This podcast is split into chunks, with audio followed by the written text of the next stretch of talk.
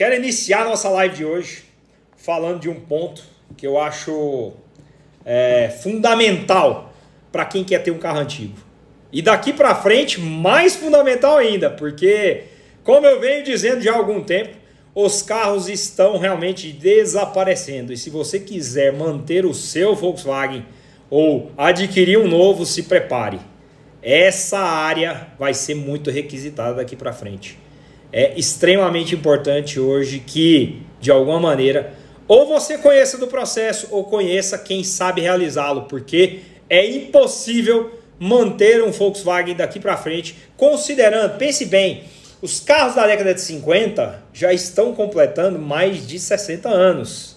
Os da década de 50, idem, e assim vai em diante. Então, hoje a proporção de carros com problemas é gigantesca. Não tem como fugir disso. Então, ou você conhece desse processo e passa a valorizá-lo como ele realmente merece, ou os problemas tendem a aumentar. E aí, tenho certeza que ninguém quer passar por isso aqui, ó. Consegue entender da onde saiu esse tipo de resultado? Então, meu, precisamos realmente aprender sobre isso. Bom, a minha história com a funilaria começou, foi o primeiro é, conhecimento, foi o primeiro aporte que eu tive na área dos antigos, foi na área de funilaria. Eu, na época, conheci é, um pessoal daqui de Goiânia, um pessoal que realmente já trabalhava com restauração de antigos, e esse pessoal tinha uma filosofia bem diferente daquilo que eu vinha assistindo nos outros locais, até mesmo na internet daquela época. Eles tinham realmente princípios, base é, de informação na restauração dos carros. E aquilo me chamou atenção. E eu passei a frequentar a oficina deles na época. É, o pai deles se tornou funileiro por um acaso ele foi para São Paulo e em São Paulo ele, é, por necessidade, acabou é, indo para uma oficina e ali ele aprendeu a profissão e se tornou um excepcional profissional e depois mudou para Goiânia, onde ele teve os filhos e todos eles é, aprenderam a profissão. Até porque na época, quando ele mudou para cá, na década de 40, se não me engano, a profissão que, que ainda era possível ensinar, diferente do, da, da, das carteiras de estudo era a profissão de funileiro. Os carros já estavam começando a invadir a sociedade brasileira e houve a necessidade, devido à distância dos processos de, de reparo que as marcas tinham do Brasil, houve a necessidade de, de alguns profissionais aprenderem realmente a lidar com, com esses processos. E eles sempre me relatavam que aquela condição ensinou para eles uma base extremamente é, sólida e importante no processo de trabalho com a lata. Uma vez que não existia nem como você comprar um parafuso. Até os parafusos eram restaurados, acredite você se quiser. Na década de 50 e de 60, comprar é, esse tipo de, de peça não era acessível, era extremamente difícil. Então, arruelas, parafusos eram peças das quais o processo de restauração se incluía. Então, eles aprenderam é, nesse básico. Ah, o carro bateu à frente. Não tem concessionária, não tem aonde comprar uma frente. O que, que você tem que fazer? Você precisa recuperar a peça. Ah, tem massa. Não, não existia massa plástica na época.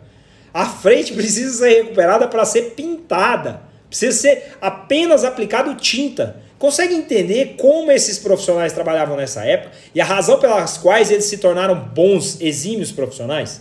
Porque realmente a necessidade era essa. Era impossível fazer algo diferente é, se você realmente não aprendesse a manusear, a trabalhar a peça com defeito, a repará-la. E eu tive a oportunidade de ver peças das quais eles criaram do zero.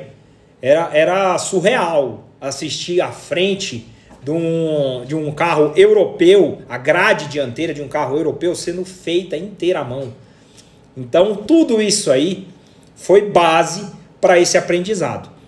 De, de certa maneira, muitos profissionais herdaram essa capacidade com base na, nessa cultura, porque o processo de funilaria ele é uma cultura, ele é uma escola que foi evoluindo ao longo dos anos em todos os locais do planeta, movidos pelos automóveis, pela necessidade de reparo dos automóveis. Lembrando-se bem que eles já existiam dentro das próprias montadoras. Dentro da montadora já existiam profissionais que trabalhavam a lata.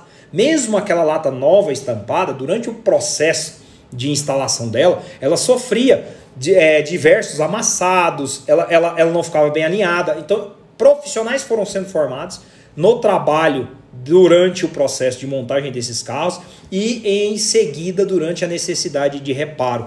Porque até então as montadoras, as fábricas existiam poucas concessionárias e as concessionárias não existiam profissionais capacitados. Então houve essa necessidade de formação para inserir esses profissionais e conseguir manter é, essa frota que era vendida. E como eu disse bem, não existia massa plástica. Se não existe massa plástica, você precisa trabalhar na lata com excepcionalidade. E eu tive o prazer de conhecer esses profissionais e foi onde eu, é, na época, fazia faculdade. E ao mesmo tempo, sempre que terminava mais cedo ou que eu tinha um tempo disponível, eu ia para a oficina e ficava lá por horas e horas. Como eu digo, aqui se chama de badecar. Badecar significa um badeco, que é um menino que, que acaba auxiliando o processo para aprender ou realmente para como, como uma função, uma, uma forma de trabalho. Isso no passado era comum, hoje é mais difícil, mas eu por conta própria fazia questão de estar tá lá ajudando de certa maneira, segurava a tocha, segurava o martelo, sempre ajudando ali para aprender. E por diversas maneiras eu pude assistir coisas surreais com esses profissionais.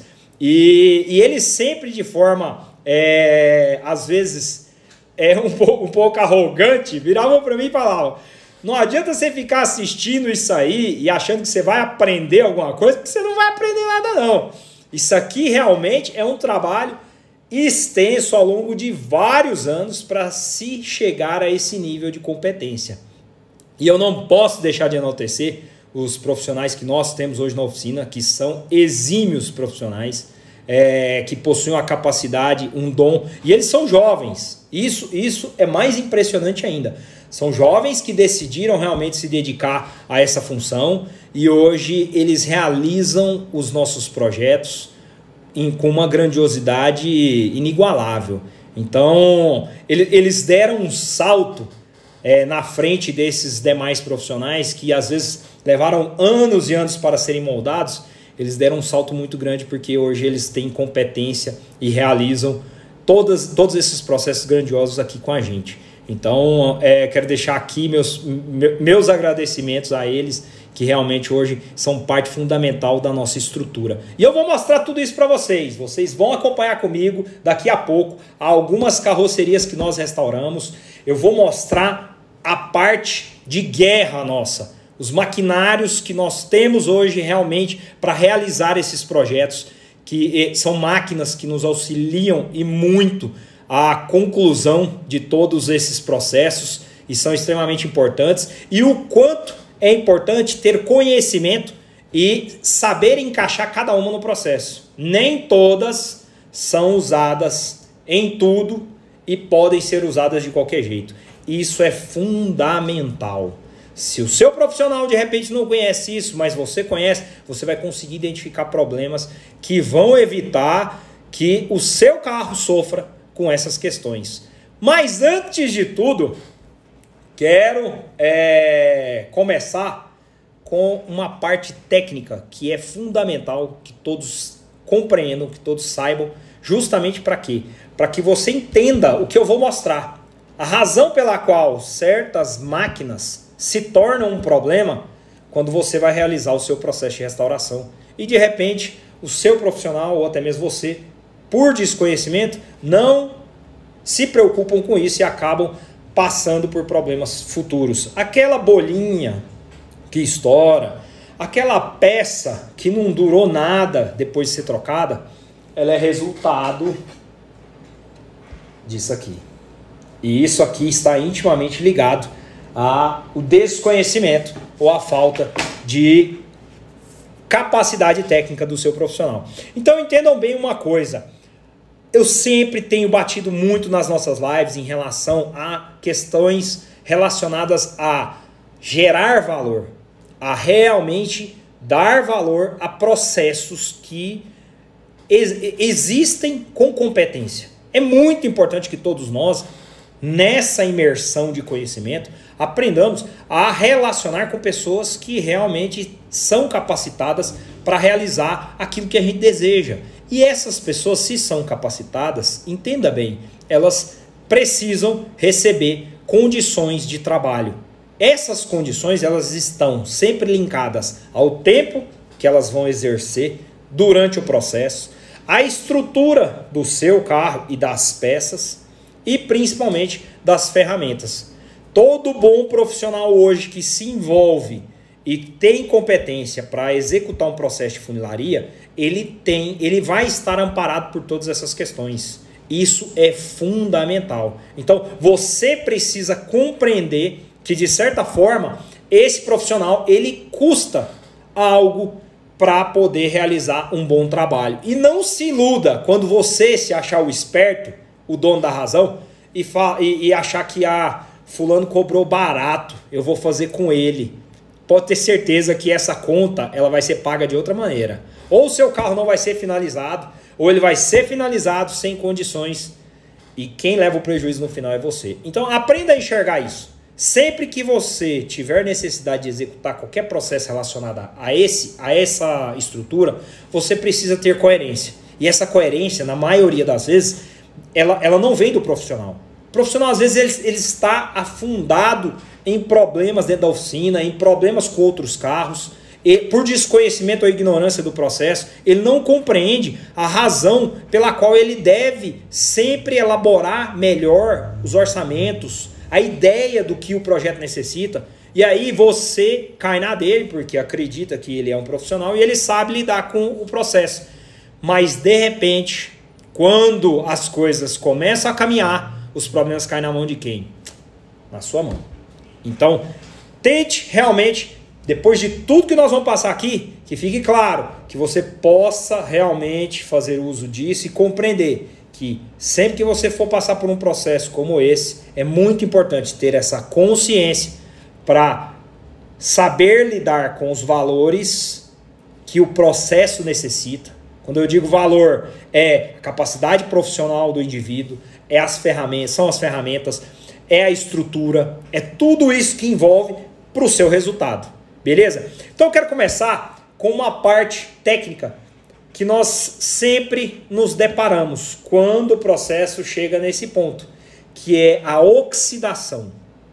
Como acontece o processo de oxidação na, no, no metal? Esse processo ele é um processo químico. A oxidação ela é anterior à ferrugem. Vou mostrar para vocês o que, que é a oxidação e o que, que é a ferrugem. Esse processo aqui, ó, aver, avermelhado, tá vendo? Ele tem uma cor alaranjada, ele por enquanto, ele é um processo de oxidação. Se você limpar a lata, observem bem, quando você limpa a lata, você tira a oxidação, ó, aqui em cima tem oxidação, aqui não. A oxidação que ela começa laranja e depois ela vai avermelhando. Se você limpar a lata, ela vai ficar. É, você retira a oxidação.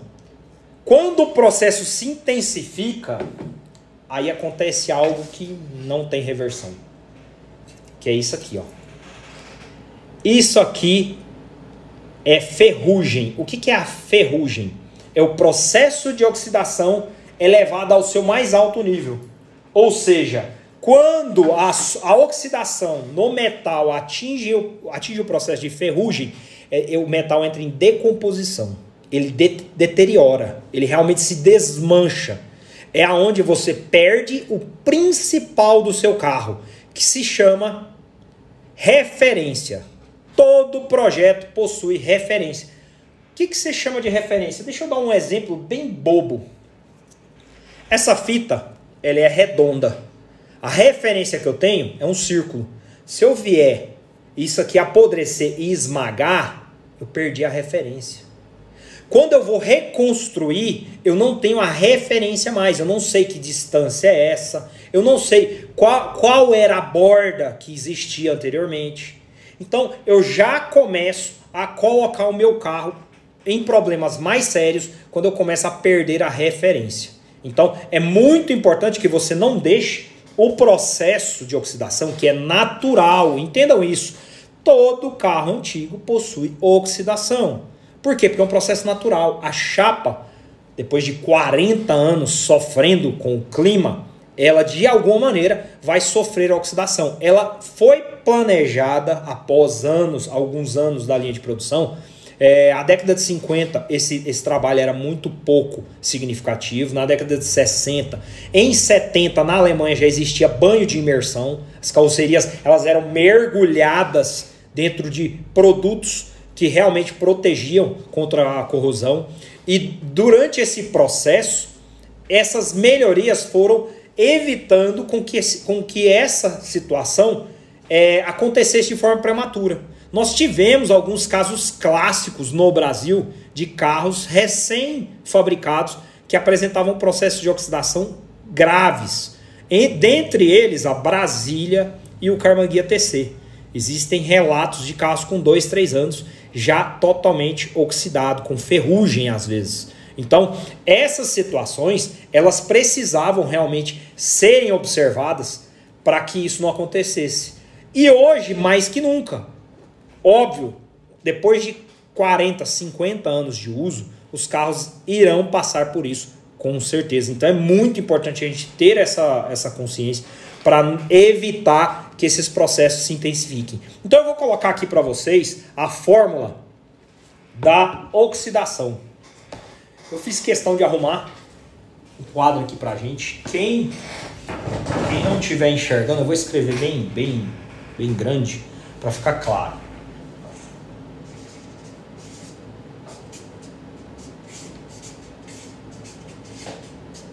Oxidação. A oxidação, ela começa, obviamente, com o ferro, mais o oxigênio, que vai nos dar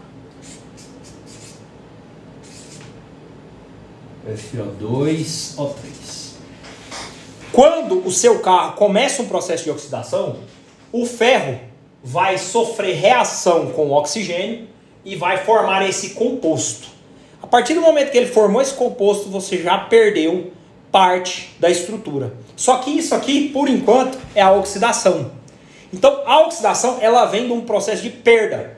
O ferro começa a perder elétrons, isso é mais técnico, uma hora eu explico melhor essas questões para vocês, mas todo elemento é, da natureza ele possui elétrons, inclusive nós. Esses elétrons, quando eu perco eles para a natureza, eu estou sofrendo oxidação. Tudo sofre oxidação. Nós envelhecemos porque sofremos oxidação. Os produtos começam a se desmanchar, a quebrar, a fragmentar, porque sofrem oxidação. Então isso é um processo natural de toda a matéria dentro da natureza. E, e ela começa com a oxidação. Mas e a ferrugem? Como se dá a ferrugem? Bom, eu tenho aqui o ferro novamente. Mas, aliás, o ferro irá formar o Fe2 mais dois elétrons. Perdi elétrons. Se eu perdi elétrons, do outro lado da história eu tenho o oxigênio mais o H2O, que é a água. 2 H2O. Essa água, ela está em todo e qualquer lugar na própria natureza, no ar, nós temos partículas de água. Então, o processo de oxidação sempre se intensifica com a presença de água. No ar, nós temos oxigênio e partículas de água. Aí vem o que? Essas partículas elas vão nos gerar quatro moléculas de OH-, essa parte da equação ela é muito rápida, então ela não faz muita diferença, porque ela já passa diretamente pro processo de junção com a água e o oxigênio, formando o Fe OH2. O que, que é isso aqui? O que, que é isso aqui? Isso aqui é a ferrugem. É aonde o seu carro está perto de perder toda a referência dele. Por que, que eu quis mostrar essa equação? Agora nós vamos ver um processo de solda. E nesse processo de solda vocês vão encontrar, porque eu vou mostrar para vocês, o porquê vocês não devem usar ou como devem usar para não acontecer isso aqui. Ó. Quando você se utiliza de processos que você insere oxigênio e água, você vai criar ferrugem. Você está criando ferrugem no seu carro. E um detalhe. Estão observando essa parte aqui, ó, onde a chapa derreteu? Essa chapa ela foi cortada aqui no fogo. A temperatura de fusão. O que, é fusão? Fusão é quando eu passo do estado sólido para o líquido. A temperatura de fusão do ferro é de 1400 graus Celsius aproximadamente. Depende do, do aço que você está usando. Alguns têm mais carbono, outros menos. Então, em média, a temperatura é essa. Aí você imagina pegar uma chapa e submetê-la a esse nível de temperatura. O que, que vai acontecer com essa chapa? Ela vai simplesmente sofrer com o excesso de temperatura até destemperar. O que, que é destemperar? Ela vai perder a têmpera, a resistência dela, ela vai ondular, ó, observe como ela ficou bem ondulada, com excesso de calor, e vai entrar realmente num processo mais intenso de oxidação. Aí eu vou mostrar para vocês ali na, nas carrocerias o quanto isso é grave, o quanto isso é problemático. Quando eu me utilizo de processos de solda equivocados em locais que eu não deveria e eu intensifico esse processo. Nessa estrutura aqui, ó, observe aqui. Tem massa, tem chapa, Aqui nós costumamos chamar esse tipo de solda aqui, ó, deixa eu mostrar bem próximo para vocês, esse tipo de solda aí nós costumamos, costumamos chamar de cocô de pombo. Para chegar nesse nível de cocô de pombo aqui, o cara tem que ser muito ruim de solda e ele tem que exagerar no calor absurdamente. Por que, que ele exagera no calor? Por causa disso aqui, ó.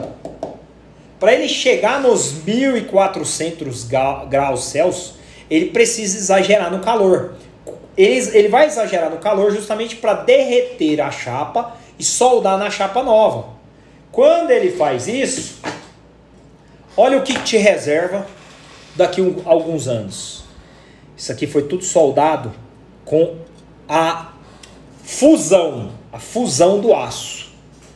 Aqui essa chapa ela foi protegida. Eu vou tirar um pouco os comentários, pessoal, só para ficar mais fácil de, de vocês é, visualizarem,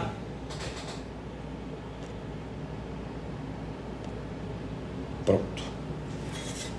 Aqui, ó, quando o processo é feito pela fusão, a maioria, por ignorância, coloca uma chapa sobre a outra. Então aqui, ó, olha lá, ó, eu tenho mais, tá vendo uma chapa por baixo? Aqui eu tenho uma chapa por baixo e aqui uma chapa por cima. Por ignorância, eles soldam uma chapa em cima da outra, só que fazendo a fusão. Quando eu faço a fusão, o resultado é esse aqui, ó, essa solda mal feita, essa solda é um ponto é, sem muita precisão. Tá vendo que aqui, ó, em volta do ponto, ele derreteu as bordas. Observem que ele derreteu as bordas. Por quê? Porque o excesso de calor, aonde ele, o ponto ficou firme, é onde ele aplicou o material. Esse processo aqui, ele utiliza uma vareta.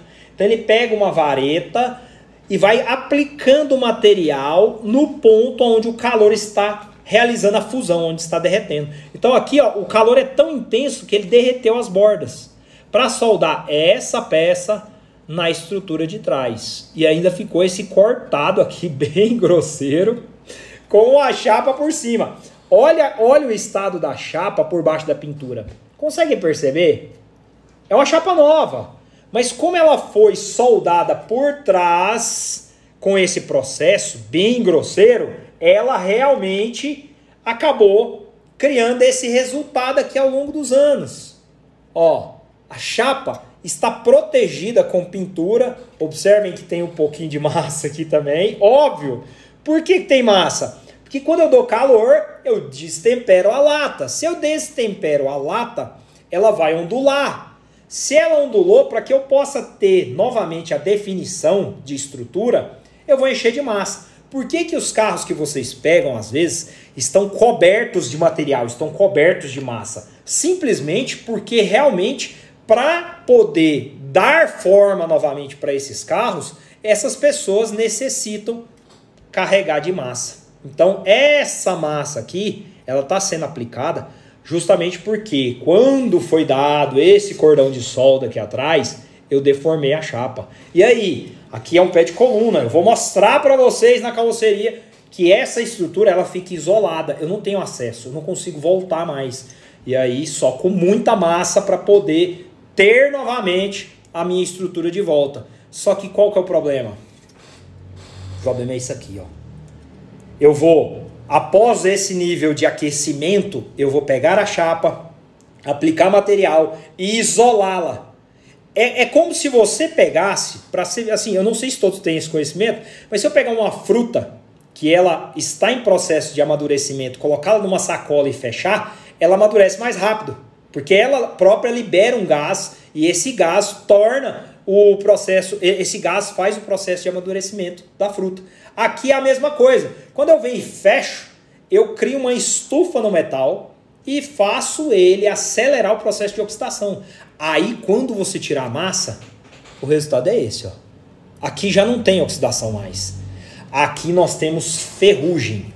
A lata perdeu a forma. Ela já não se encontra mais em condições de recuperação. A única maneira de você salvar é cortando fora. E observem, ó, aqui ainda tem restígios da chapa preta, ou seja, é uma peça nova. É uma peça que foi trocada não tem muito tempo. Aqui ainda tem marcas de o quanto ela é, era uma chapa é, de produção recente. Mas o processo de instalação dela a danificou. Então, entendam bem uma coisa. Quando você compra a sua peça nova, porque tem gente que ignorantemente acredita que o fato de comprar peças novas é o melhor para o carro. Nunca será. Se o seu carro puder ser aproveitado ao máximo o que, o que resta ainda de originalidade, faça de tudo para preservar. Eu vou mostrar na carroceria para vocês verem que realmente, quando nós aproveitamos ao máximo a estrutura original, e trocamos o extremamente necessário, a própria estrutura ela obedece melhor às formas e você precisa de menos, de, de, de pouco material. Então, estar atento a isso é muito importante. É, é, muito importante substituir o extremo necessário. Exemplo, essa peça. Essa peça aqui é a parte externa do pé de coluna que vai na lateral, na parte inferior do carro. Aqui, ó, nós cortamos exatamente a estrutura aonde ela, ela, ela, o processo começa na, em uma região e vai se estendendo pela peça. Então nós retiramos com margem, justamente porque, olha aqui, ó, aonde foi soldado, ó, vou mostrar novamente para vocês. Tem duas chapas. O que, que o pessoal fez para soldar as duas chapas? Olha os pontões aqui, ó, de fogo. Soldar uma chapa em cima da outra. Aí o que, que tem que fazer? encher de massa, tacar massa para voltar à forma. Tacou massa para voltar à forma, simplesmente você perde a estrutura, porque de certa forma ela foi aquecida e aí quando aquecida ela sofre todas essas questões. Aí não tem mais volta. O que você precisa fazer é remover todo o material. Ó, observa aqui como por baixo da massa a ferrugem já havia agido e deteriorado toda essa peça. Vamos para as carrocerias? Eu quero ir para os carros justamente para mostrar para vocês agora a razão pela qual nós, é, como nós trabalhamos, como o nosso processo é realizado e o quão importante é saber utilizar cada um dos equipamentos. Eu vou mostrar um a um para vocês em qual etapa nós usamos, a razão pela qual nós usamos e como nós protegemos o nosso processo de restauração, para vocês terem essa visão. Vamos lá? Vamos junto nessa?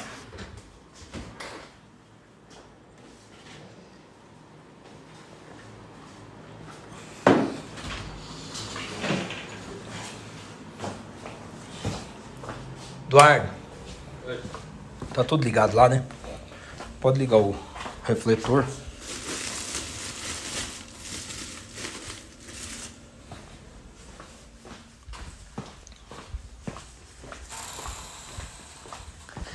Eu vou começar por um chassi, inclusive esse chassi nós já mostramos ele aqui, porque ele foi bastante judiado. E eu vou começar por ele porque é a base. O mais importante hoje, é, antes de qualquer processo na carroceria, é você começar pelo seu chassi, porque o chassi é realmente o ponto de partida para que todo o processo seja executado. Vou mostrar duas carrocerias nossas que estão em processo, cujos chassis já estão prontos e deles hoje nós estamos realizando as carrocerias. Então prestem bem atenção, esse chassi é o chassi de um Fusca Standard 1950. É um carro muito raro no Brasil, que infelizmente ele veio para o Brasil através de uma importação direta é, com os alemães e acabou é, caindo nas mãos dos nossos queridos profissionais ao longo dos anos. E o resultado foi esse. Deem só uma olhadinha. Eu vou começar por aqui, onde realmente a gente percebe algumas grosserias gigantes.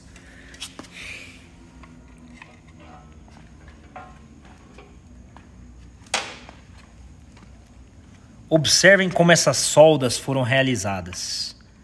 Aqui, ó, foi, foi dado cordão de solda derretendo material. Então ele pega uma vareta, vai aquecendo e vai derretendo material. Observem isso aqui, ó. Olha esses cordões, a quantidade de cordões.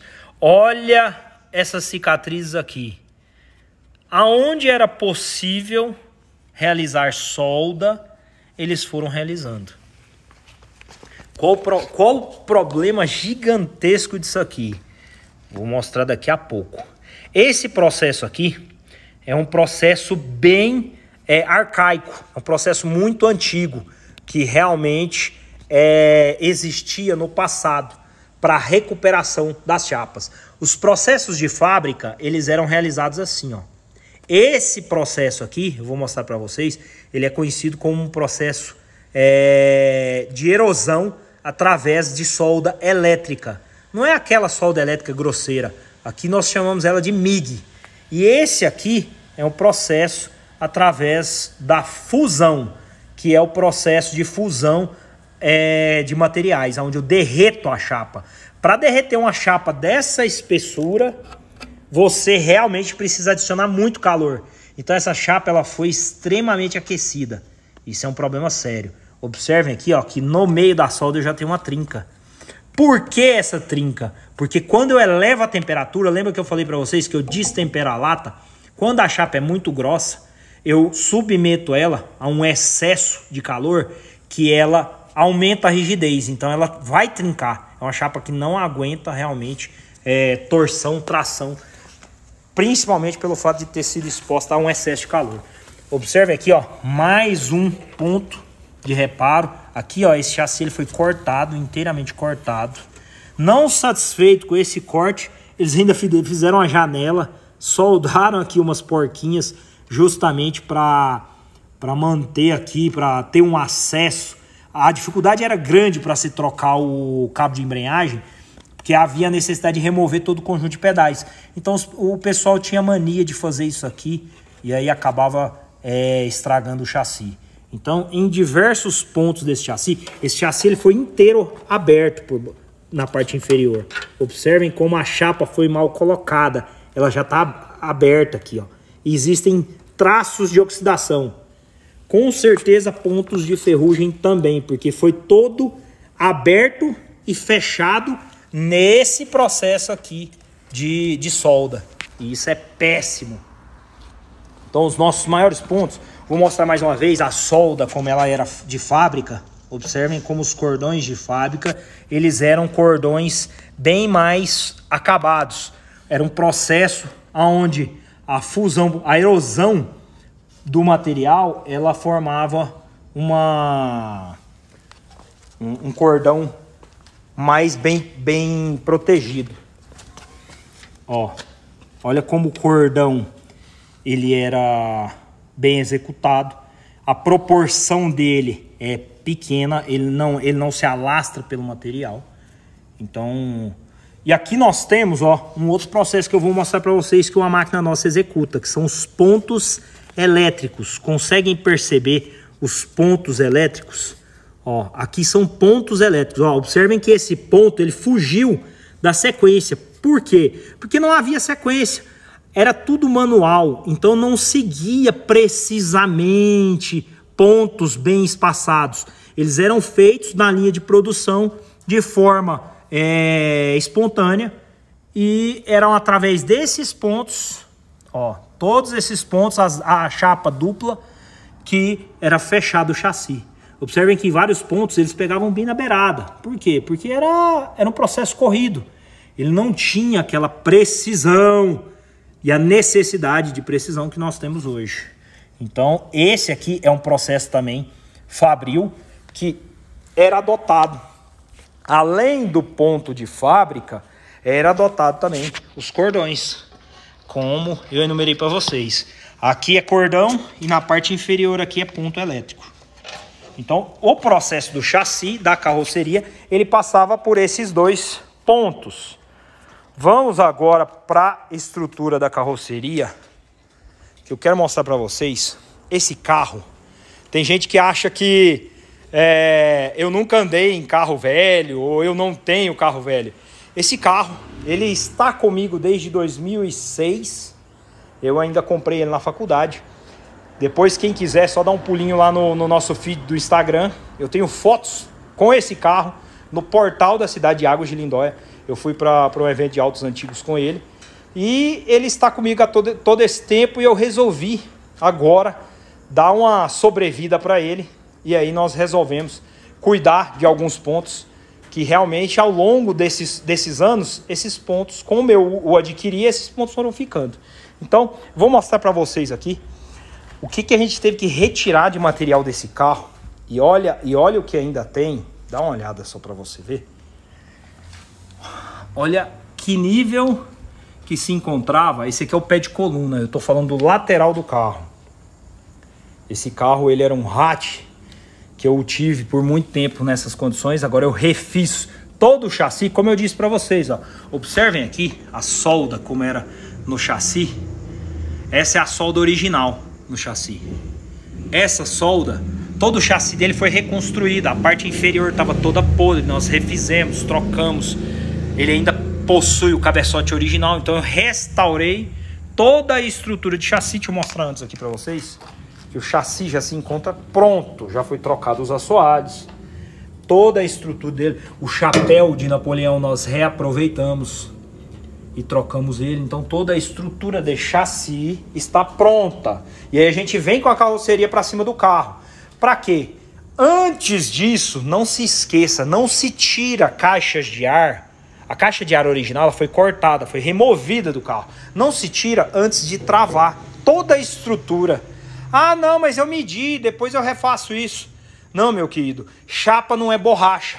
Se você não estrutura ela, quando você corta e tira os reforços, a chapa vai se deformar. Quando você voltá-la, ela não, ela pode em alguns pontos permanecer, em outros não. E aí tecnicamente você está perdendo alinhamento, está perdendo estrutura. Então toda a nossa estrutura ela é soldada reforçada para ser mantida nos padrões antes de ser retirado todas as caixas. E a gente veio e retirou as caixas. Aí eu jogo essa estrutura em cima do chassi, em cima das caixas. Aqui são caixas novas que foram parafusadas na estrutura e essas caixas novas, elas vão me dar referência. Quais são as referências? Aqui ainda falta, eu vou adicionar aqui o, o eixo dianteiro, onde nós vamos parafusar o eixo e a carroceria vai ser parafusada lá atrás também. Para ela ser colocada em cima da minha base. A minha base vai direcionar a posição que essa carroceria deve se encontrar. E aí eu vou trabalhar as peças das quais eu tenho que realmente refazer. Observe o excesso de material, olha a quantidade de massa que foi aplicada aqui. Aqui, ó, nós cortamos no fogo só para retirar. Aqui vai ser cortado novamente aonde vai vir com a chapa de reparo. Mas observem o quão agressivo é esse tipo de processo quando mal feito. O pé de coluna foi destruído. Olha a quantidade de material de massa que se encontra aqui, ó, nessa altura, já perto do interruptor de porta. Eu, já, eu tenho esse excesso de material, justamente porque toda essa estrutura foi deformada. Então, isso precisa ser trabalhado. Antes disso, quero repassar com vocês aqui as máquinas e aquilo que compreende cada processo de cada uma delas.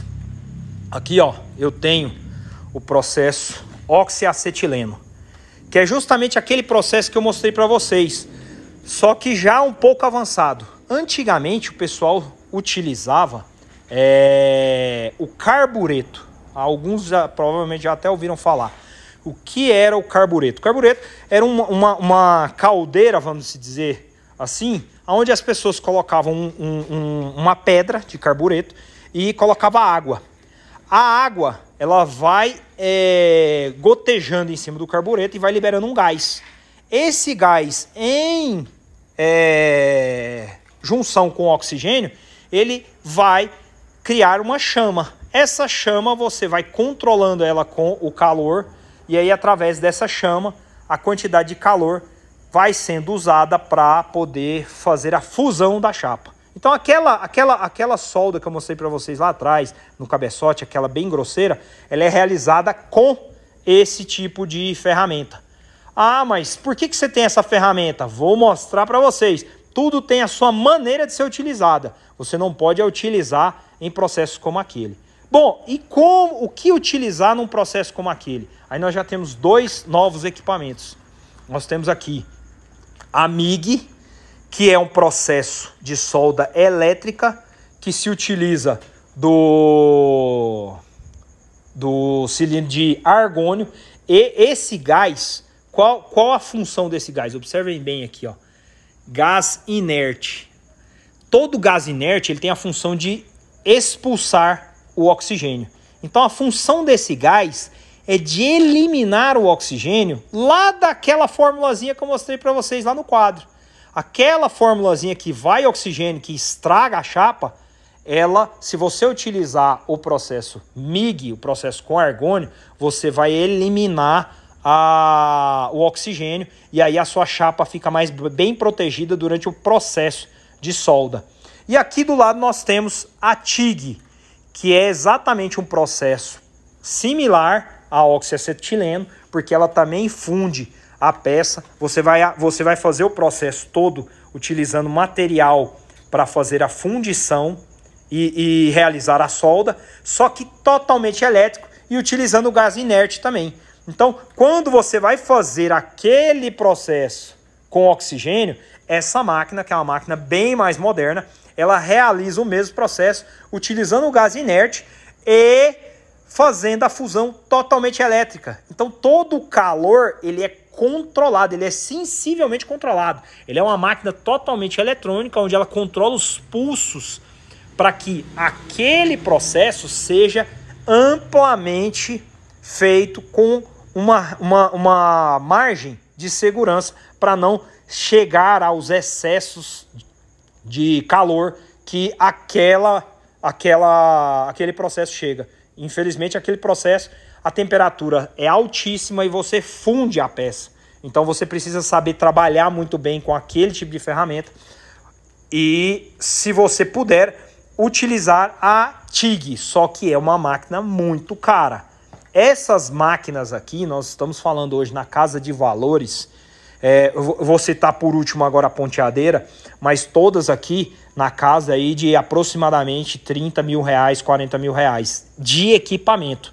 Então, para você ter realmente resultado que seja considerável para você trabalhar toda a estrutura do carro, é importante ter esses equipamentos para que eles executem etapas é, selecionadas, etapas individuais dentro de cada processo. Aqui nós temos a ponteadeira. A ponteadeira ela é uma máquina utilizada é, antigamente utilizada dentro da, da linha de produção dos carros. Por quê? Porque aqui, ó, entre esses dois pontos, ela vai criar um arco elétrico. Nós temos um sistema pneumático onde ela, ela, você engata ela no, na linha de ar. E aí quando você aciona essa manete, é, esses pontos vão se fechar na lata e vão produzir um ponto elétrico. Vocês vão ficar extremamente impressionados. Eu vou mostrar daqui a pouco para vocês o que é um ponto elétrico dessa máquina em comparação com o que a gente viu naquelas peças. Mas vamos voltar para o carro aqui. Então, pessoal, uma vez que o processo foi executado, como eu disse, o que, que vai acontecer? Na hora do seu carro ser restaurado, consegue entender o quanto ele vai ser é, mutilado? O quanto de lata, de material vai ter que ser removido justamente porque foi realizado um processo mal feito? Isso aqui é o resultado de um processo extremamente mal feito. Esse processo de agressão, ele vai tirar a originalidade do seu carro, ele vai colocar a perder a estrutura do seu carro. Então aí você vai avançando em todas as partes e retirando esse, esse, esses, essa, essa chapa deteriorada, porque ela não tem mais é, volta. Observem como aqui ó, já está já muito avançado. A ferrugem já está extremamente incorporada na chapa, já apodreceu. Apodreceu, não tem salvação mais. Aí você precisa sair cortando tudo sem dó, porque não tem o que fazer. Toda a chapa já foi perdida. Conseguem observar?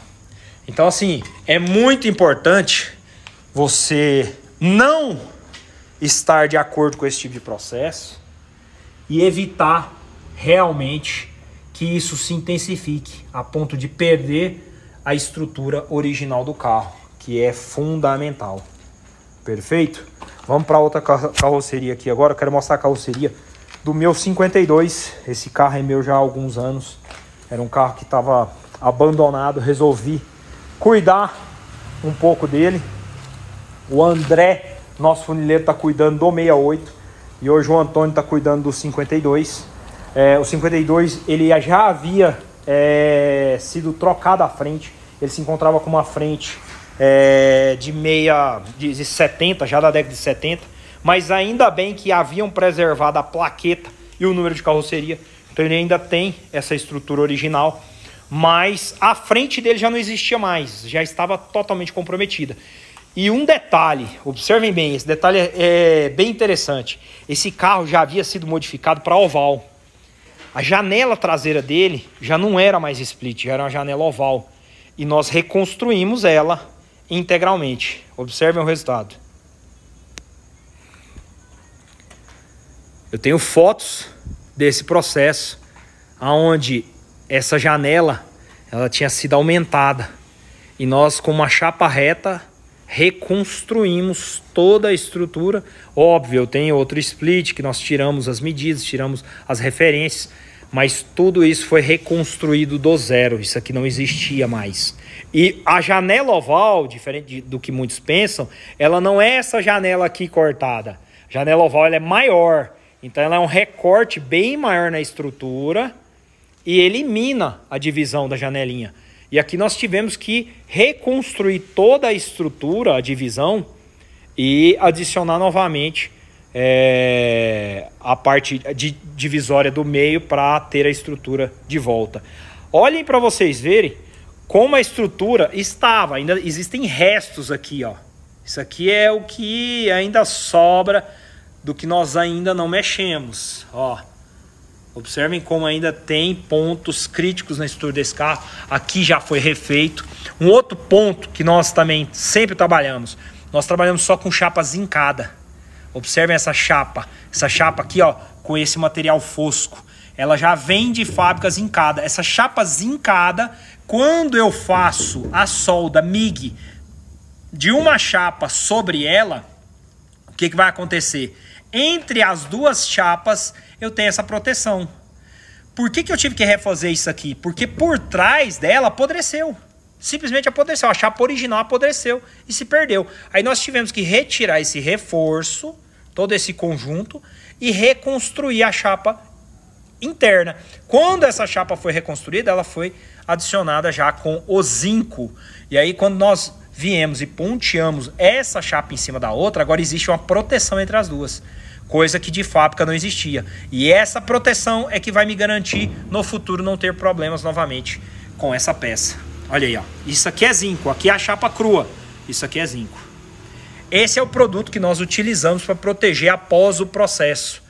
É o famoso cromato de zinco. É um produto caro, mas que realmente ele dá proteção. Uma vez que você expõe a chapa, se você protege com ele, ela fica, ela fica já é, protegida por mais tempo. Aqui, mais uma vez, a estrutura do chassi já finalizada. Esse chassi ele se encontrava em boas condições, existiam partes é, dos assoalhos originais ainda. Então foi, foi reconstruído toda a estrutura modelando o chassi original, que é diferente. Os assoalhos do Fusca Split são diferentes dos demais. Então aqui, ó, essas peças elas vieram da Suécia, porque elas é, são as únicas de reposição que existem hoje para Volkswagen no mundo e que obedecem criteriosamente as dimensões. Bastou chegar e parafusar, ela se adequa totalmente ao chassi. Essa parte aqui do chassi ainda, ainda é original, então toda essa estrutura ela ainda permanece, ela, ela se adequou totalmente à estrutura do, do chassi. Sinônimo de quê? De que nós temos um alinhamento. Essa parte interna com a parte dianteira. Como eu disse, quando a gente faz o carro, é, é, a base, a carroceria é parafusada, ela já é toda parafusada na estrutura do chassi. Então, olha lá, a carroceria segue aqui, ó, parafusada e lá atrás também, justamente para dar alinhamento, para dar base pro chassi. Aqui o Antônio está no processo de alinhamento do capô nós estamos fazendo, hoje eu até publiquei aí no Stories, quem pôde ver, o processo de alinhamento do capu desse carro. Que também já não tinha mais capu, nós tivemos que pegar um capu nosso e reconstruir. Toda essa estrutura é, foi construída do zero na chapa zincada, observem, ó, vou mostrar de perto. Aqui é tudo chapa zincada. Foi reproduzido, nós reproduzimos um, um modelo original e foi adicionado o número de carroceria. O número de carroceria desse carro está aqui original. Aqui vai a plaqueta alemã. Por dentro também já foi refeito toda a parte de berço, suporte de suporte de para-choque. Eu consegui ainda na época esses laterais, esses laterais são originais Volkswagen. Então nós tivemos aí a sorte de poder adicionar esse projeto laterais originais. Lembra quando eu falei para vocês da ponteadeira elétrica? Olha aqui o resultado, ó. Olha o campo de calor que essa máquina cria. Estão vendo essa manchinha escura em volta do ponto? Isso é o campo de calor que ela cria. Isso aqui é a, é a, a região da qual ela aqueceu a lata. Além de ser extremamente ínfimo, a quantidade de calor é, a quantidade de calor é ridícula.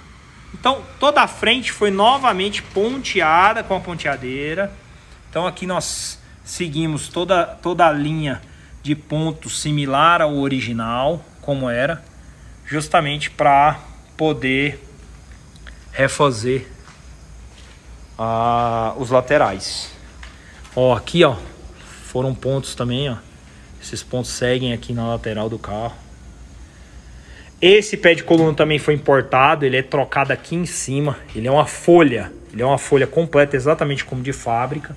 Então ela vem já gabaritada, já vem com os dois furos para o pé de coluna, já vem toda a estrutura já determinada para o projeto. Isso também é, foi adicionado para esse projeto. Então o resultado, é, por mais demorado que seja, nós já estamos trabalhando nesse carro aqui já, se não me engano, cinco meses ou seis meses só na frente e nos laterais e no chassi. Ainda temos que fazer porta, ainda temos que cuidar de alguns pontos que ele teve de, de dano. A traseira dele, como eu mostrei para vocês, ainda precisa ser toda refeita. Então vai-se muito tempo e é oneroso, é um custo alto, é material, é ferramenta. Tudo isso precisa ser realmente é, adicionado se você quer realizar um projeto. Então por isso eu sempre ressalto, procure boas bases de projeto, porque é inevitável essa necessidade para se realizar. Se você não tiver essa consciência, quem sofre é você depois e o seu carro. E aí não tem mais o que fazer. Perfeito? Deixa eu liberar os comentários aqui. Quem quiser fazer alguma pergunta. Ó, diferentemente do chassi que eu mostrei para vocês, aqui eu fiz uma abertura, aqui nós vamos adicionar uma tampa. Essa tampa ela já é própria para isso, eu fiz uma abertura triangular para facilitar a troca dos cabos. Toda a parte interna, vou ver se eu, deixa eu ver se eu consigo mostrar. Toda a parte interna da tubulação foi trocada por tubos de aço inox. Tudo em aço inox. Então, é, se Deus quiser, em nenhum futuro haverá necessidade de mexer em qualquer questão relacionada a isso. Perfeito? Vamos para a carroceria agora. Eu quero mostrar para vocês a carroceria do nosso projeto Hatch, que está finalizado. Essa carroceria já está é, pintada. Observem o resultado do que uma pintura é capaz de, de fazer em uma estrutura bem restaurada. Observem isso. É óbvio, houveram horas e horas de preparação. É muito importante. Uma pintura, ela precisa obedecer. Ainda nós vamos falar sobre pintura e vocês vão, vão poder é, conhecer um pouco mais sobre esse processo. Mas é muito importante obedecer o tempo de preparação. É o tempo de preparação que induz tudo, que realmente dá resultado. A pintura, ela são horas. Em algumas horas você vai estar com o seu carro pintado. Agora, bem pintado, são dias, às vezes meses de preparação. Então é muito, muito importante ter essa consciência para que o resultado chegue nisso aqui que eu vou mostrar para vocês. Observem os pontos como eles ficaram de fábrica e toda a parte inferior desse carro foi substituída. Nós fizemos uma, uma, uma troca geral da, das peças é, inferiores dele. Mas deem só uma observada no resultado. Deixa eu pegar o refletor aqui. Eduardo, traz o refletor aí. Vou começar pela parte traseira. Observem bem a região aqui da caixa de roda, que é o que eu vou mostrar inicialmente, o quanto ficou detalhado, quanto ficou bem exposto a chapa desse carro, que se encontrava abandonado, esse carro foi encontrado abandonado em Barretos desde a década de 80 e foi trazido para cá e nós é, estamos fazendo toda a restauração interna, ele vai ser preservado externamente, onde toda a história vai ser preservada e vai ganhar uma roupagem nova de mecânica, de uma série de, de detalhes que vão vir em breve para que vocês realmente possam ter é, mais detalhes. Mas observem a caixa de rodas desse carro.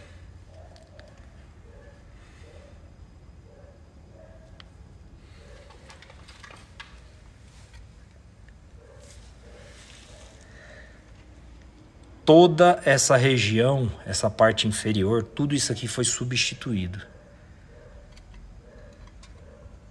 Observem os pontos de fábrica que ainda foram preservados.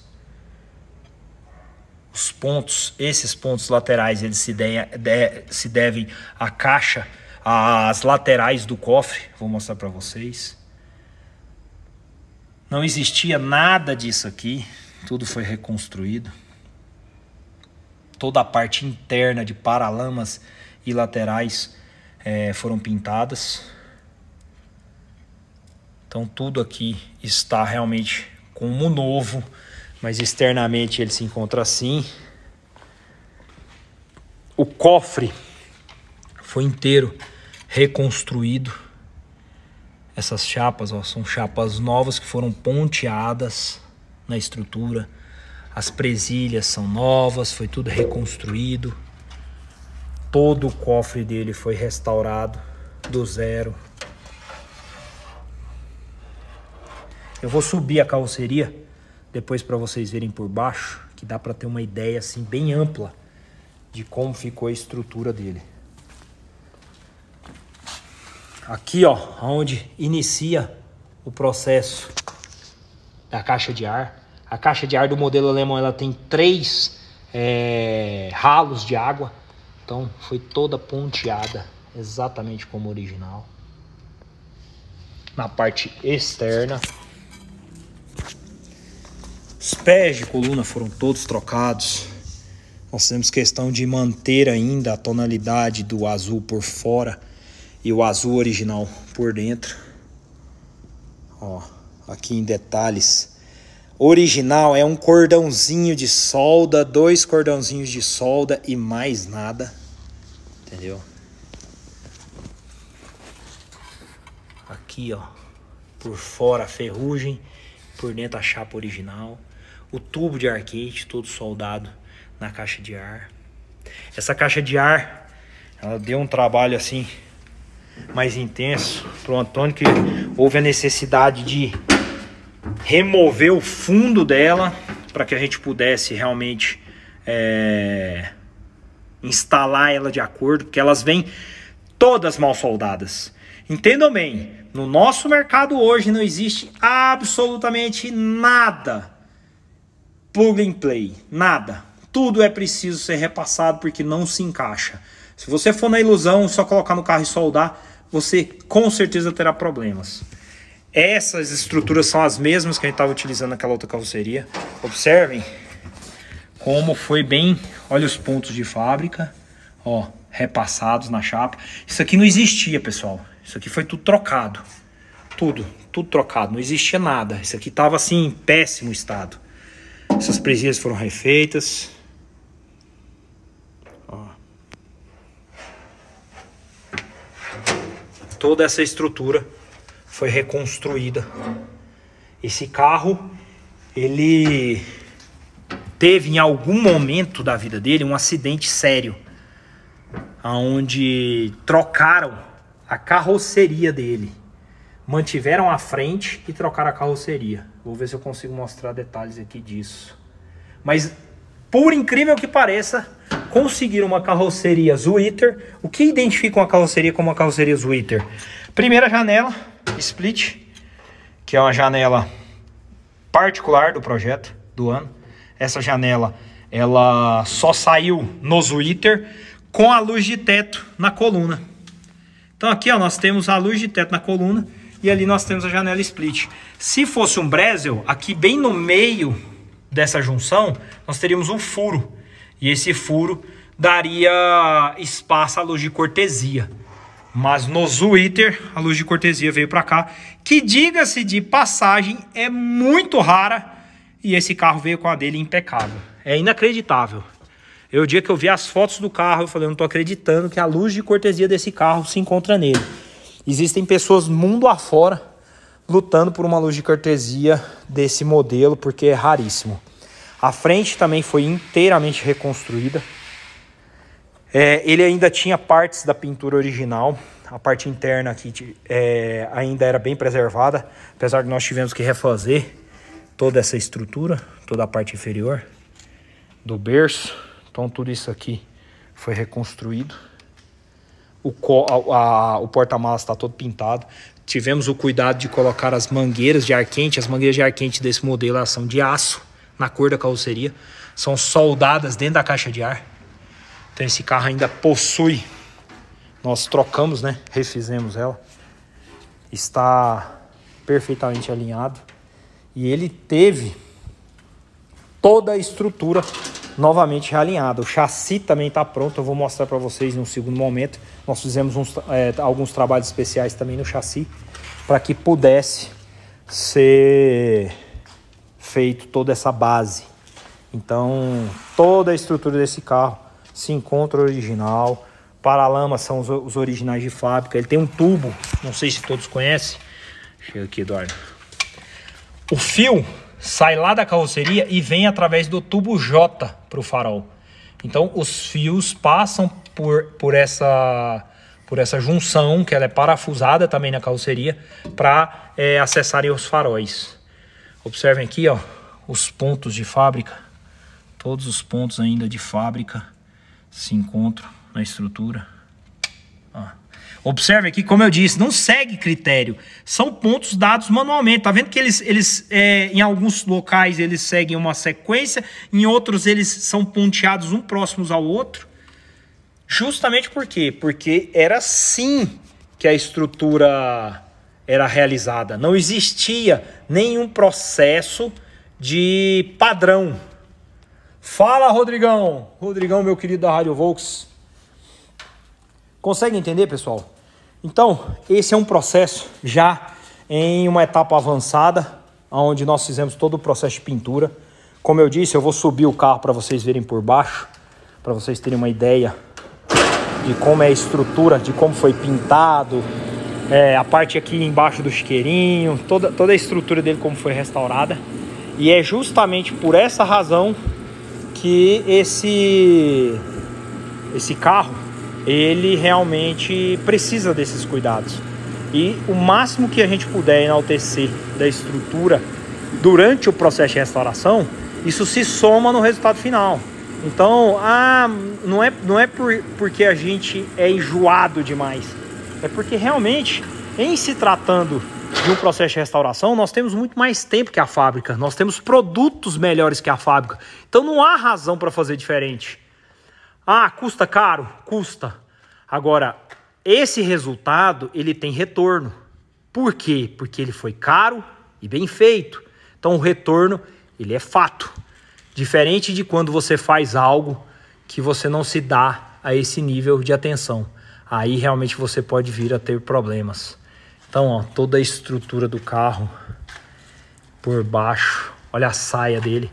A saia dele não tem reforço. Aqui vai um reforço nas mais novas, essa não tem reforço. As calhas de borracha do, do cofre do motor foram todas substituídas, refeitas do zero.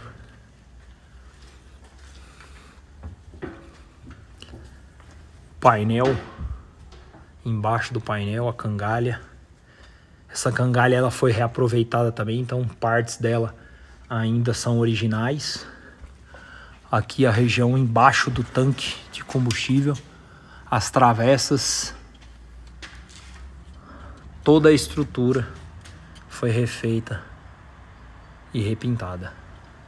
Observem como eram as porcas, ó, as porcas dos modelos da década de 50 e década de 60 também. Essas eram as porcas aonde o tanque era parafusado. Aqui o suporte de buzina e o tubo por onde passa a, tubulação, a fiação dos faróis. Perfeito, galera? Mais alguma dúvida? Então, assim, esse resultado ele é a junção de excelentes profissionais, excepcionais ferramentas que realmente estão que trabalham de acordo com a necessidade. Vou mostrar para vocês aonde foi realizada uma solda, uma solda de oxigênio que não tem problema, onde eu soldo com oxigênio e não danifico a lata. Observem bem, porque realmente às vezes as pessoas acham, poxa, mas soldou no oxigênio, não vai estragar o carro? É aí que tá. Você precisa saber quando soldar no oxigênio, aonde soldar no oxigênio, porque é justamente isso que faz a diferença. Aqui nós tivemos um reparo. Nesse ponto aqui, houve um reparo, a troca do pedaço, e foi realizado com a solda oxigênio. Qual a diferença? Ó, aqui eu tive um outro reparo. Eu troquei esse pedaço em uma chapa lisa e esse processo foi feito, foi rebatido, onde você solda e rebate com o taço e o martelo, que são ferramentas. Ó, aqui nós temos outro. E aí, durante esse processo, você rebate a chapa e trata ela. Esse lado aqui foi enferrujado e invernizado. Então, tecnicamente, a ferrugem está isolada do oxigênio. Por, pelo lado de dentro foi totalmente removido. Aqui foi aplicada uma pintura, então foi totalmente removido essa parte, protegida com o zinco que eu mostrei para vocês e de... com o cromato de zinco eu protegi a estrutura justamente para poder aplicar a tinta sem nenhuma sem nenhuma preocupação. Então, quando eu posso fazer a solda oxigênio? Quando eu posso tratar a chapa dos dois lados. Eu nunca posso utilizar a solda oxigênio, jamais soldando chapa em cima de chapa.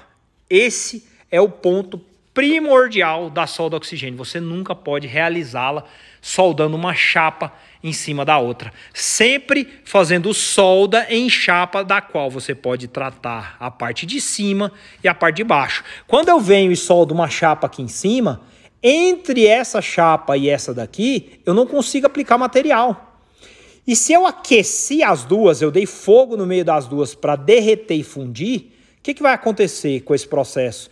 Quando esse processo está sendo realizado, esse aquecimento ele vai gerar aquele fator que eu disse. Ele vai superaquecer, destemperar a lata e iniciar um processo de oxidação, porque eu utilizei oxigênio.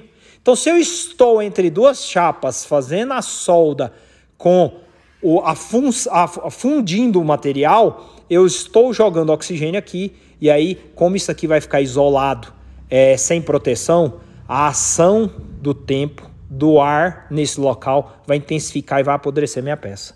Então, nada que é soldado em cima uma da outra pode ser realizado com a oxiacetileno. Tem que ser realizado ou com MIG, que, que possui o gás inerte, que, que remove o oxigênio, ou com a ponteadeira elétrica. Caso contrário, você pode incorrer em sérios danos, em sérios problemas ao longo do tempo. Perfeito? Então, isso é fundamental. Todas essas questões, como eu disse, é importante o somatório desses, de, desses pontos para que você tenha resultado. E aí sim você possa aplicar o seu dinheiro a longo prazo. Porque todo investimento desse aqui, considerando que esse carro não vai andar mais o que ele já andou na vida, o que ele sofreu na vida, é um investimento de anos, longos anos. Então, isso tecnicamente se paga, porque a cada dia esse, esse modelo valoriza, a cada dia ele fica mais raro e o processo se perpetuando, eu tenho meu dinheiro bem empregado. Então, aprendam a enxergar valor nessas questões, elas são fundamentais, são elas quem realmente vão é, direcionar o seu projeto. Gustavão, aqui foi utilizado um verniz fosco, ele é fosqueante, depois eu posso até publicar aí o, o nome. Aqui já é um brilhoso e aqui é um fosqueante. Ó, toda a estrutura dele recebeu o fosqueante externamente. Internamente, da onde o capu fecha para dentro, ele é brilhoso. E nós temos também, para quem quiser, nós disponibilizamos também é, as tintas no padrão original. Nós fazemos essa tinta, ela é utilizada a pigmentação alemã para reproduzi-la. Não é feito por foto, por nada disso. Nós temos o processo técnico para chegar nesse nível de resultado. Então, ela é exatamente a tonalidade pela qual esse carro saiu em 1952. Perfeito?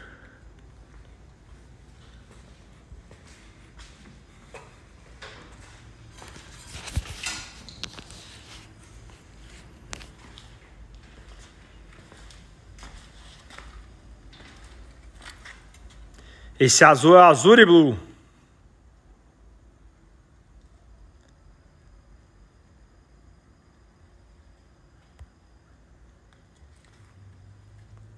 Vamos ver aqui, mais perguntas, mais pontos. Ó, oh, Fernando perguntando: tem alguma forma de identificar ferrugem sem ser pela inspeção visual? Fernando, realmente hoje o ponto crucial dentro do processo para você perceber a ferrugem é justamente é, o avanço dela. Então, às vezes você vai começar a perceber esse caldo laranja saindo de algum ponto da lata. De repente, num furinho da pintura, você já nota que está começando a escorrer ali uma ferrugem saindo daquele ponto. Pode ter certeza que naquele local se você remover, você já vai encontrar um, um processo mais avançado de ferrugem. Então é muito importante já ficar atento a isso. É óbvio, é, se esse processo ele é natural, exemplo, ele oxidou a chapa e está acontecendo de forma natural. Esse processo será é, levará anos para chegar ao nível da ferrugem. Agora, quando você vem e coloca, aplica material, aí esse material ele gera aquele, aquele formato de estufa que eu relatei, e aí você vai ter um processo bem mais intenso, bem maior, bem mais rápido de, de ferrugem, aonde a peça vai, irá apodrecer. Então você tem que sempre tomar esse cuidado para observar essas questões. Grande Matos, nós temos a tabela alemã completa de todas as cores de todos os anos alemães. Da linha nacional, infelizmente, a Volkswagen é desorganizada e nós não temos nada. O Vida Volks perguntando sobre as pátinas. Cara, eu sou um fanzaço dos carros pátinas, justamente porque eles preservam o pouco da nossa história. Eles são testemunhas de época do, do que realmente o carro vinha na época, com os defeitos, com tudo aquilo que, que tem que ser. Independente de, ah, o carro tá lindo e maravilhoso. Eu hoje sou realmente um defensor da proteção da história. E às vezes isso incorre realmente em ter um carro com detalhes. Mas de nada desses detalhes são capazes de desmerecer a grandiosidade de ter um carro com as marcas de, de quando ele saiu de fábrica. Então é muito importante. Gustavo, esse carro ele vai vir com uma mecânica 2.500. Motor 2.500, eu já até funcionei esse motor. Tá aí em vídeo depois no nosso Instagram, quem quiser ver. É, com o escape Abarth para o motor grande já, com a ventoinha Porsche, a ventoinha do Bernie Bergman, é, os carburadores DA. É um conjunto bem completo aí. Ó, um, um, detalhe que às vezes a galera tem muita dúvida: é poliéster ou PU? O PU é, é um processo que a gente aplica. Eu sempre gosto de aplicar em chapas mais maltratadas, porque ele realmente dá uma, um preenchimento melhor. O poliéster é uma tinta muito base.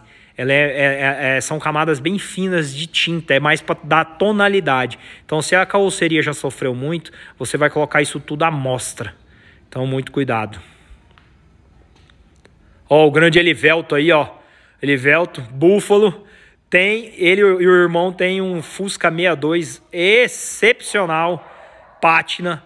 E eles utilizam só cera para proteger. E o carro é maravilhoso. O carro é um testemunho de época surreal. É apaixonante. Puta projeto que esses dois aí estão de parabéns sempre, né? Sempre realizando projetos inigualáveis.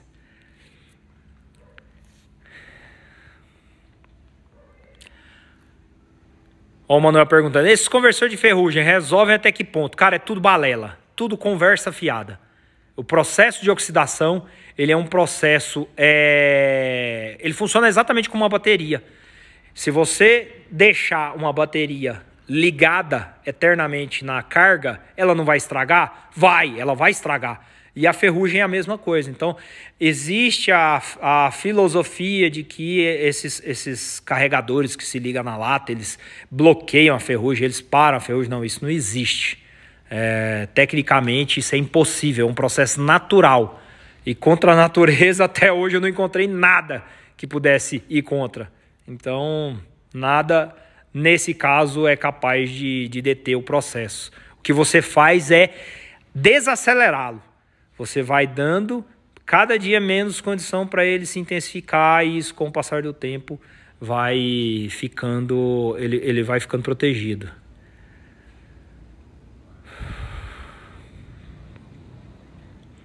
Oxy Primer funciona? Claro, funciona sim. É, um, é, um, é, um, é, um, é uma versão de proteção. Hoje nós utilizamos o cromato em quase todas elas, e mas é um sistema de proteção também. Né? Cara, processo de eletro, eu, assim, eu desconheço esse processo. Imagino que ele seja um processo de reposição. Eu vou contar como funciona, aonde funciona, o único processo que eu conheço que funciona, que são através de metais de sacrifício. Os metais de sacrifício são adicionados a cascos de navio. O casco do navio, como ele está imerso na água, e a água é uma, é uma solução é, salgada, ela intensifica o processo de oxidação e aí eles adicionam metal de sacrifício. O metal de sacrifício ele vai oxidar no lugar do casco. Justamente por quê? Porque é inevitável a oxidação. Então, se você coloca o metal de sacrifício, ele realiza isso no lugar do, do casco do navio e aí você vai trocando aquele metal. Mas ele não para, não é um processo que para. Então, mesmo com esses processos aí, desconheço qualquer coisa que realmente tenha eficácia.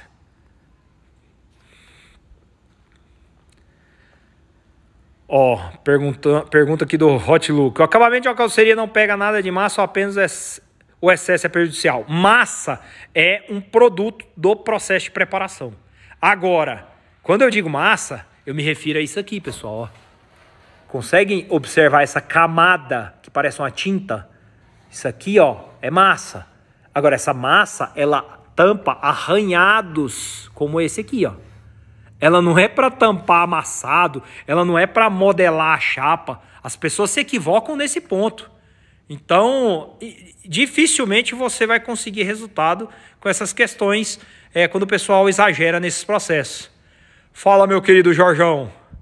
Grande Jorge Luiz. Um abraço. Uma pergunta do Veguian. Primer Pox. Primer Pox é um produto muito bom também. Muitos, muitos preparadores utilizam. É, eu recomendo. É um, puta, um puta material. Gustavão, aquela massa ela é utilizada em cima da massa é, comum.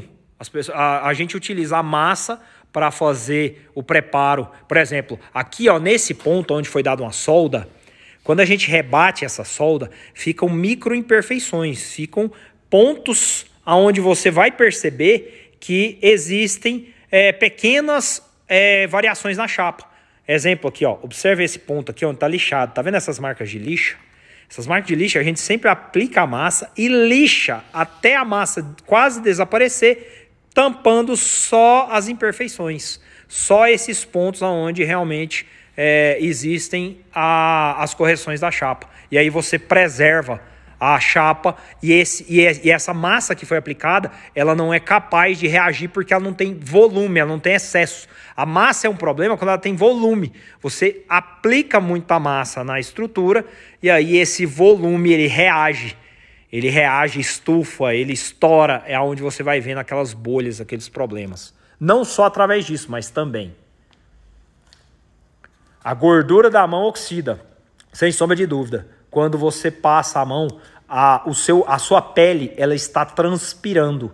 Quando ela transpira, ela elimina não só água, como sais minerais. E a junção de água e sais minerais na chapa exposta vai levar à oxidação. Pegue uma chapa lisa, passe uma, uma, uma lixa nela, deixe ela limpinha e venha e passe a sua mão pela chapa e deixe do tempo para você ver. Vai oxidar exatamente onde você passou a mão. Então isso é extremamente importante, ter esse cuidado durante o processo. Perfeito, galera? Várias questões relacionadas à pintura. Eu quero fazer um momento novamente é, aqui com a gente, para que a gente possa relatar sobre isso aqui. Eu quero saber se ficou claro essas questões de processo. É, quando utilizar a solda, quais tipos de solda. Se ficou claro para vocês que dentro das necessidades da restauração, é importante é, ter conhecimento para saber quando executar cada uma delas. Isso ficou claro? Eu quero, eu quero que isso realmente fique muito claro. Entendam bem, pessoal, hoje a nossa realidade precisa desses conhecimentos. Não tem como mais fugir disso. Se não aplicarmos todas essas questões, em breve à medida que esses carros vão sendo mal restaurados, eu vou cortando. Vocês viram, eu corto aqui, aí amanhã ou depois, se foi feito um outro serviço ruim, eu corto aqui, aí depois eu corto aqui, até chegar ao ponto de não ter mais o que cortar. Porque não sobrou nada da estrutura. Foi feito realmente um péssimo serviço. Então, é, tenham essa, essa, esse conhecimento, tenham essa preocupação, porque isso hoje é fundamental para a nossa, nossa estrutura. Perfeito? Alguma dúvida? em relação a essas questões. Quero agradecer demais a galera que tem comprado os nossos selos aí. É, obrigado aí pelo reconhecimento do, do que nós temos feito. Mais uma vez quero deixar claro que faço esse momento para vocês. É uma forma de realmente buscar hoje mudar toda a nossa realidade, todas essas questões. Então, tudo isso hoje é fundamental para que nós não mais passemos pelas situações do passado. Vamos ver aqui mais umas perguntinhas. O Rafa, Mamed, você utiliza cera de cavidade por dentro das caixas de ar e as colunas de teto que não tem acesso? Cara, eu só utilizo cromato de zinco. A gente derrama cromato de zinco por essas estruturas e deixa secar. O cromato de zinco, ele é um produto que não vai catalisador, então a gente consegue através dele é, aplicar nessas estruturas e tê-las bem é, protegidas. Perfeito?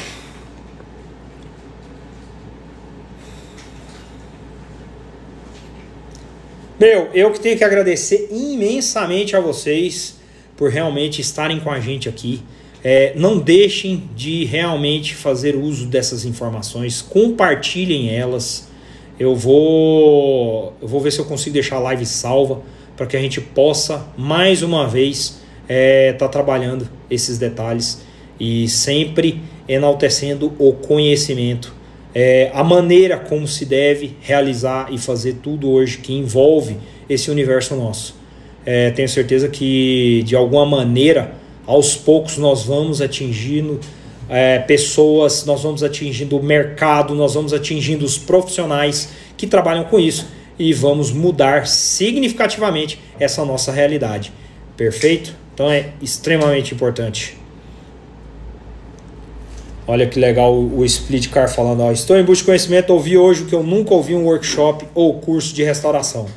Meu, vai vir muita coisa legal aí pela frente. Nós estamos elaborando um projeto legal para abraçar vocês realmente com profundidade, porque como a gente só tem uma hora de live, é muito difícil para eu conseguir é, trazer e eu trago o máximo que eu posso tudo que envolve esses processos, tudo que envolve esses carros, porque isso é muito é, complexo às vezes, exige muitos momentos das quais a situação está acontecendo. Então nós estamos trabalhando aí num novo projeto e logo queremos trazer para vocês partilharem disso para que vocês possam conhecer assim em detalhes todas essas questões e que elas possam realmente vir ajudar de uma maneira significativa a todos vocês. É, mais uma vez, é uma honra tê-los todos aqui com a gente. É, é um prazer imensurável. Obrigado de coração pelo, pela parceria de toda terça-feira aqui com a gente. E vamos junto mudar essa realidade que tanto tem nos atrapalhado, que tanto tem estragado o nosso movimento ao longo de todos esses anos. Perfeito, galera? Então é isso aí. Mais uma vez, vá cuidar do seu Volkswagen. E tamo junto nessa. Valeu, galera. Um grande abraço. Até a próxima.